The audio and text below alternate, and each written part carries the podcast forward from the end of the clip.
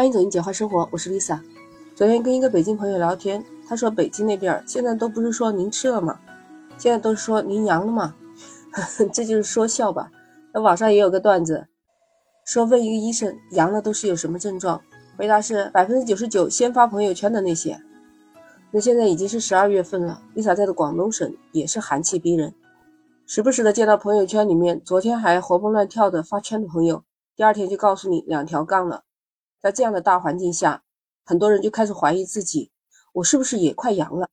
我看到一个网友讲的，他他他同事啊，在午睡的时候突然就感觉嗓子有点干，而且有点头疼，还有点热。他悄悄地跑到办公室角落的一个健身房里去，撕开了抗原，小心翼翼地测了一下，在焦急与期待之中，发现还是一条杠。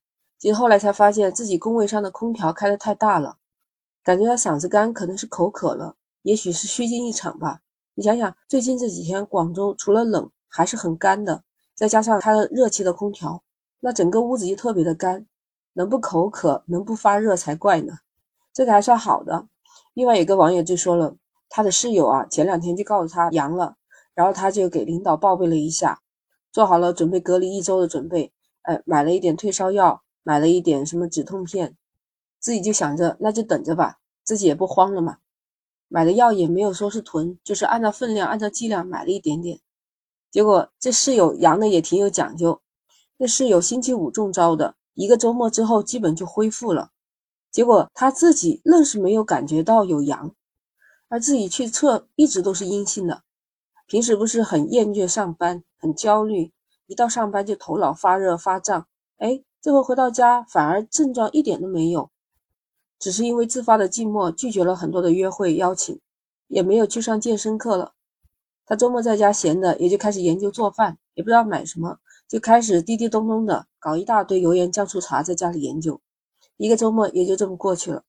再看看我们现在周围的环境啊，现在恢复堂食以后，你去看那些大型的商场里面的客流是越来越少。那天路过一个健身房，它是那个透明玻璃的磨砂的，看得见吗？哎，平时人挺多的，现在人也不太多。而且啊，在里面运动的学员个个都牢牢的戴着口罩。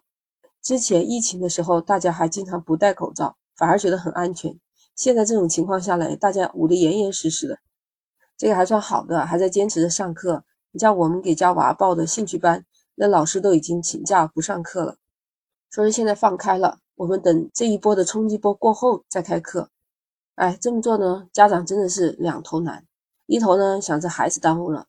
另一头呢，又怕孩子真的是去传染了。我们家孩子在兴趣班上课还算少的，人不多。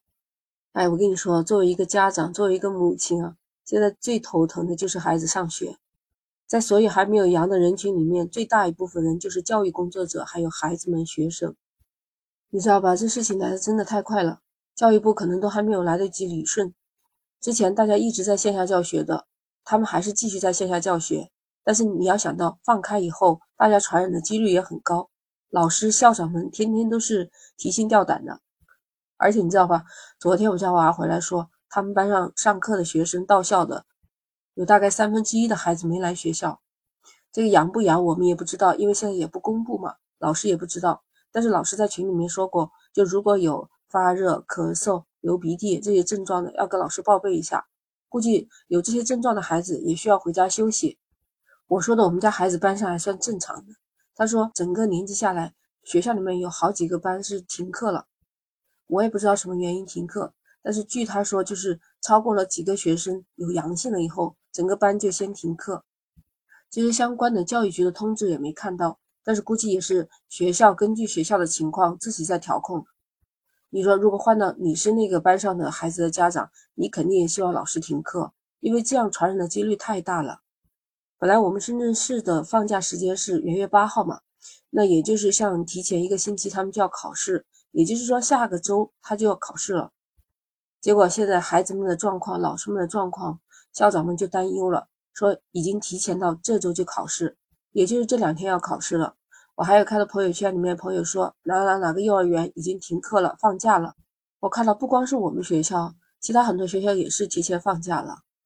有老师不是说嘛，学生还要在学校里面再读个一个星期，真的不知道接下来一个星期里面会发生什么。果然，有些地方的教育局也开始出通知了，提前放假，提前考试。每一天学校的情况都在急剧的变化当中。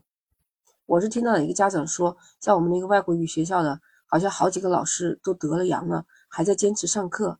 当然这是谣传呢，不是我说的，我不需要宣传这样的东西。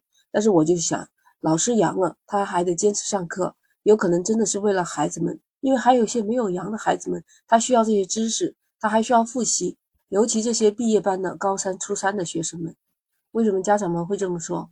估计也是各有各的担忧吧。也许我们广东省放假算比较早的，有些地区放假还有一两周的时间，那么他们又改为了线上教学。线上课，家长们是吐槽，觉得孩子们根本就没学到东西。但是这一次，很多家长是主动要求线上教育了。为什么？因为真的是害怕自己的孩子到时候不小心得了个阳，反而耽误了学习。我们抗疫了三年，接下来的日子就只能考验孩子们能不能够有自律了。如果能够静下心来进行线上学习，这也是提高自己学习能力的一个表现，你说是吧？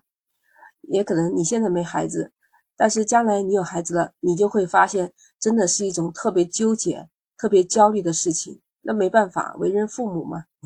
你看，我一想到二零零三年的非典，那时候我可是我们家的孩子呀，是吧？我也没有孩子，那个时候没有网络，还好，手机还比较普及，家里也有电话。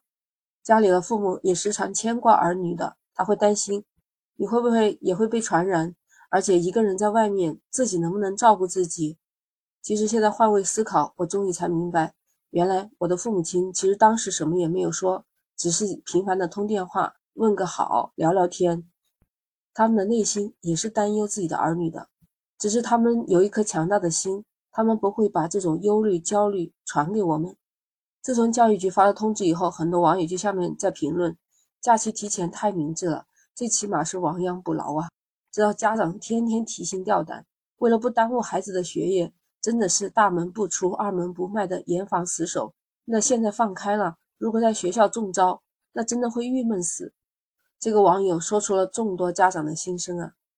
你发现没有？现在流行一股热潮，朋友圈里面大家争先恐后的晒阳。其实还有更多的人在默默的、小心翼翼的防护，勤勤恳恳的上班，战战兢兢的为了自己、为了家庭争取不阳。还有像我们群里面发的最多消息的就是买口罩、买药。Lisa 到现在也还没有阳啊，我也是其中的一份子，所以我把这段生活经历也记录下来说给你听。不知道你那边怎么样呢？可以在评论区留言分享一下，你不管是阳了还是没阳。那 Lisa 今天就跟你聊到这儿。如果你喜欢，请点击订阅关注“简化生活”。下一期我们再见。